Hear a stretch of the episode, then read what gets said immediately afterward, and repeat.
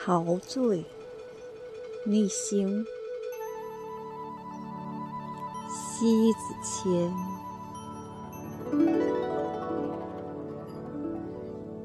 事业惯了以玉尊与星桃相对，尤其是在万籁俱静时，陶醉于他的神韵。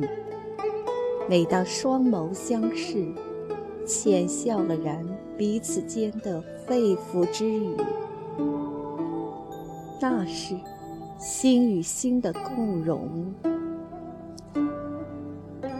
找一个可以说话的人不易，若找一尊与你在静谧中将心交流的陶器，比起揣度一个人的好坏。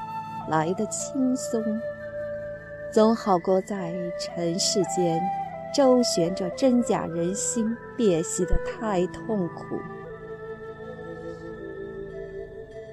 对他，你可以无所束，不需要礼赞，不需要讨好。若有意往来，便细心拈来，亦可与之神往，与其神来。好，应该是有思想、有灵魂的，只是你的形式与人类不同。不同之处在于，他向来含英举华，内敛沉静，从不刻意去表现。我想，倪星桃选择的沉默，应该是早已看透这世间风起云涌。因此，冷暖自知。他不露声色，宁可把自己的能耐伸直于地面，也不必去与谁争名。只因为他笃信，所以向来宠辱不惊的笃行至今。倪星桃。除了得天独厚、具备了神韵以外，有一点不容忽略的就是亲和。这种亲和，叫做扭捏不来的。这种亲和在无形中成全了来自于千秋的大气象。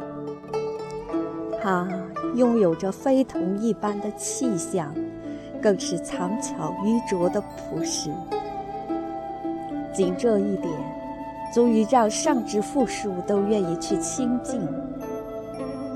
无论谁人亲近收藏，他那神态始终不卑不亢，不温不火，从容着一生。尽管处于幽暗处，同样可以折射出大气的神态。因此。人们青睐于你，文人墨客诸多大师巨雕，把你精细来解剖来雕琢，对你趋之若鹜，争先恐后于你身上印下他们对你的牵情。当你出土之时，便是问鼎天下之日。你本着大放异彩的能量。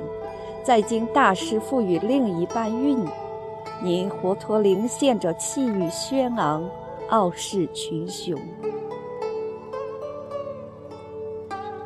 翻阅记载，有这样一段记述：长春能书善画，精于雕刻，所制泥星、绘上瓦当、钟鼎、山水人物、花卉。鸟兽，写上篆书、隶书文字，静态极艳，堪称上品。一九一四年，张正书任青州中学校长时，聘畅春为美术教师。后来，由于泥星制品晶莹雅致，雕刻精细，遐迩闻名。海外人士、省港商人络绎登门订购。文人雅士、书画名流，正在离心制品上亲笔书画，留下题咏。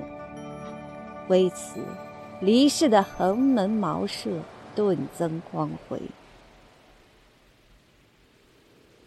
这不足为奇，你本身就一枝独秀，不等人来绣，开花落果，已不待人观赏。你独特的一生，恰似了空谷幽兰一般，一世独立，芬香四溢。只是，依我看来，空谷幽兰虽为芬香，真不如你有一颗永不凋落的心。谁人不驻足在你的生命驿站里来？